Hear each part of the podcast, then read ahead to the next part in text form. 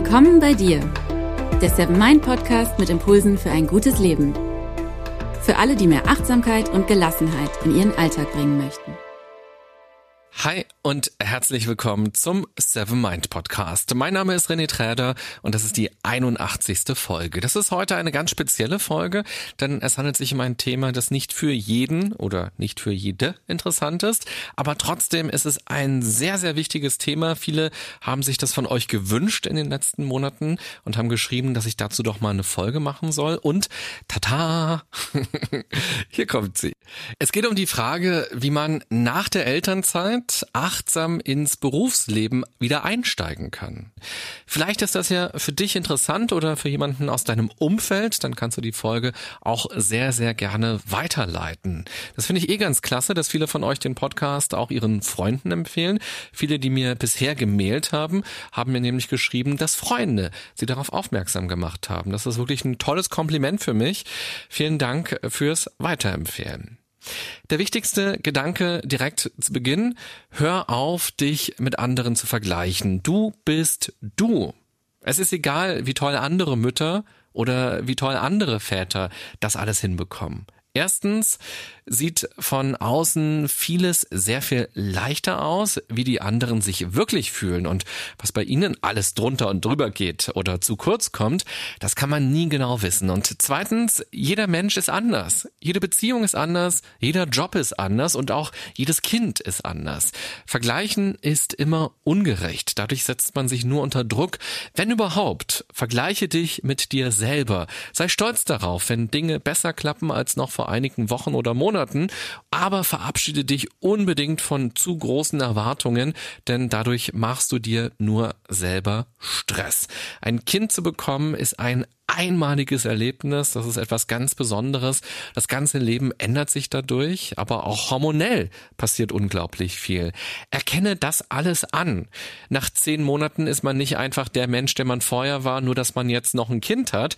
Diese zehn Monate verändern einen, verändern die Prioritäten im Leben und haben natürlich auch einen Einfluss auf die Partnerschaft, auf Freundschaften, auf Interessen, darauf, wie man die Welt wahrnimmt und eben auch auf die Arbeit.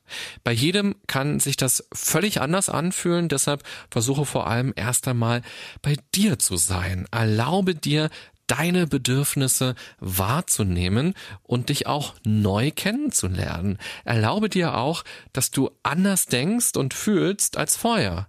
Erlaube dir, du selbst zu sein. Achtsamkeit ist daher ganz wichtig und ganz wertvoll. Worauf du ganz konkret achten kannst und was dir gerade am Anfang wieder hilft, ins Berufsleben einzusteigen, erfährst du gleich. Vorher noch ein kleiner Hinweis. Gerade in stressigen Zeiten kann autogenes Training helfen, sich zu entspannen und bei sich zu sein.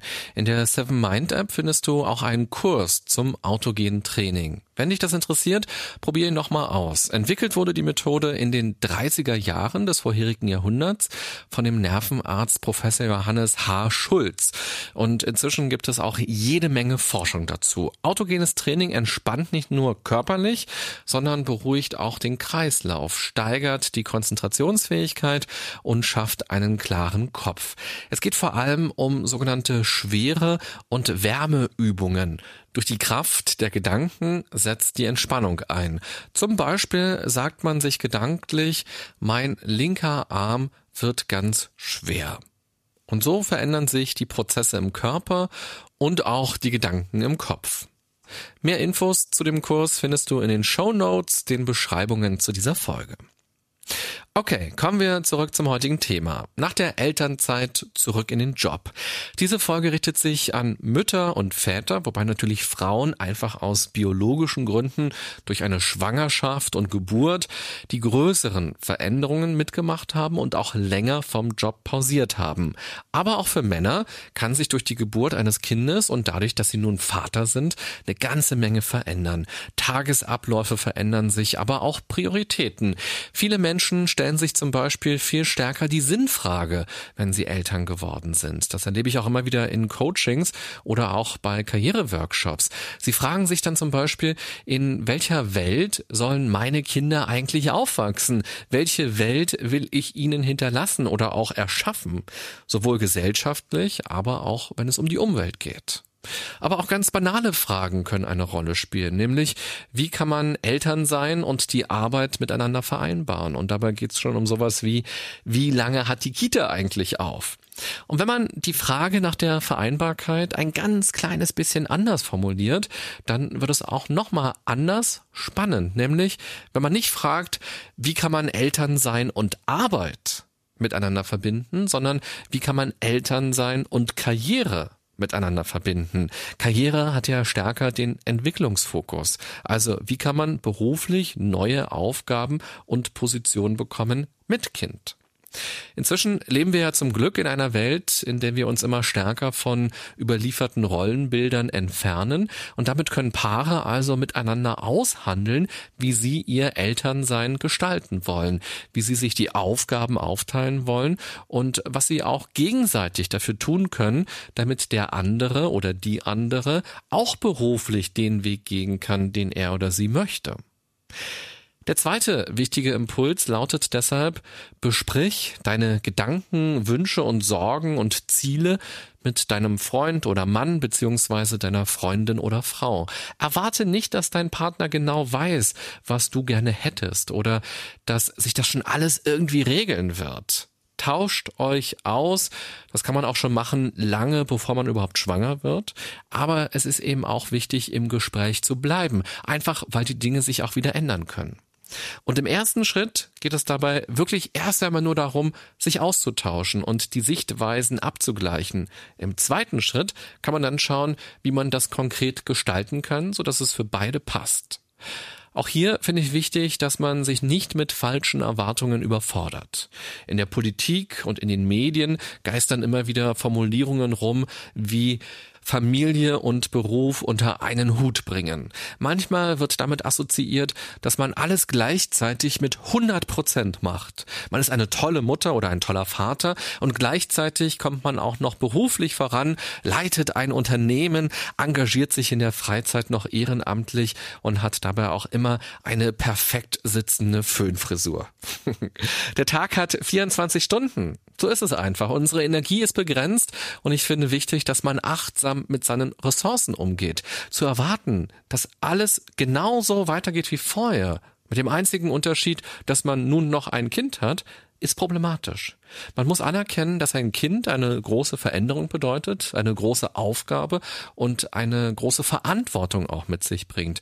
Und wenn ich sage, man muss das anerkennen, dann gilt das für das Paar, aber auch für das Umfeld, für Arbeitgeber und auch für die Gesellschaft. Der dritte Impuls lautet, Planung ist alles. Wenn man zurück aus der Elternzeit ist, wird man feststellen, dass man plötzlich ein anderes Verhältnis zur Zeit hat. Zeit für das Kind, Zeit für die Partnerschaft, Zeit für Freunde und Familie, Zeit für sich selbst, Zeit für den Job und so weiter. Wenn man das Gefühl hat, dass Zeit fehlt, entsteht Stress. Beschäftige dich am besten schon während der Elternzeit damit, wie man Zeit gut nutzen und sparen kann. Gute Absprachen sind wichtig und ein ganz bewusstes Zeitmanagement. Auch Notfallpläne sind Gold wert. Hilfreich sind auch technische Tools, zum Beispiel gemeinsame Kalender. Das geht zum Beispiel beim iPhone mit Device oder auch beim Google-Kalender geht es. Und da gibt's ja auch noch zahlreiche Apps, die gemeinsame Kalender und Planungen auch noch vereinfachen. Aber auch ein Papierkalender zu Hause kann helfen. Und natürlich viel, viel reden und noch ein bisschen mehr reden. Achte auch auf Freizeiten und nimm sie genauso wichtig wie den Termin beim Kinderarzt oder das Meeting mit Kunden. Du kannst diesen Zeiten auch zum Beispiel eigenen Namen geben, dass sie eine größere Wichtigkeit bekommen oder auch mit Farben deutlich machen im Kalender, dass diese Zeit nicht verhandelbar ist.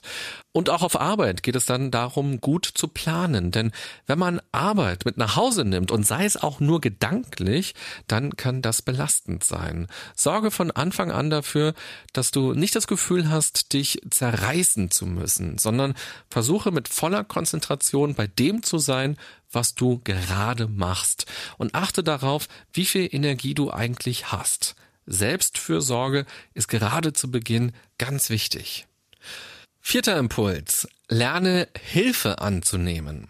Sich helfen zu lassen bedeutet nicht, dass man gerade scheitert oder überfordert ist und nichts alleine hinbekommt oder dass man eine schlechte Mutter, ein schlechter Vater ist, sondern es bedeutet, dass man achtsam mit seiner Kraft umgeht und verantwortungsvoll handelt. Es ist wichtig, dass man akzeptiert, dass man bestimmte Dinge gerade nicht so hinbekommt wie früher und dass man Hilfe braucht. Das kann Hilfe im Job sein, gerade zu Beginn, um wieder reinzukommen, aber auch privat sollte man lernen, Hilfe anzunehmen und auch Hilfe einzufordern.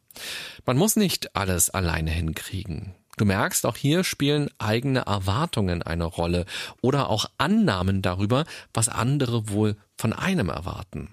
Löse dich davon und stattdessen gehe achtsam mit dir und mit deinen Ressourcen um. Fünfter Impuls, verabschiede dich von einem schlechten Gewissen oder von Schuldgefühlen. Sie helfen niemandem, sondern ziehen einen einfach nur runter. Die Dinge sind, wie sie sind, freunde dich damit an. Auf allen Gebieten des Lebens haben wir heute oft viel zu perfektionistische Vorstellungen. Was ist Liebe? Was ist eine gute Partnerschaft? Wie müssen Freundschaften laufen? Was bedeutet eigentlich Karriere? Wie sollten Eltern sein?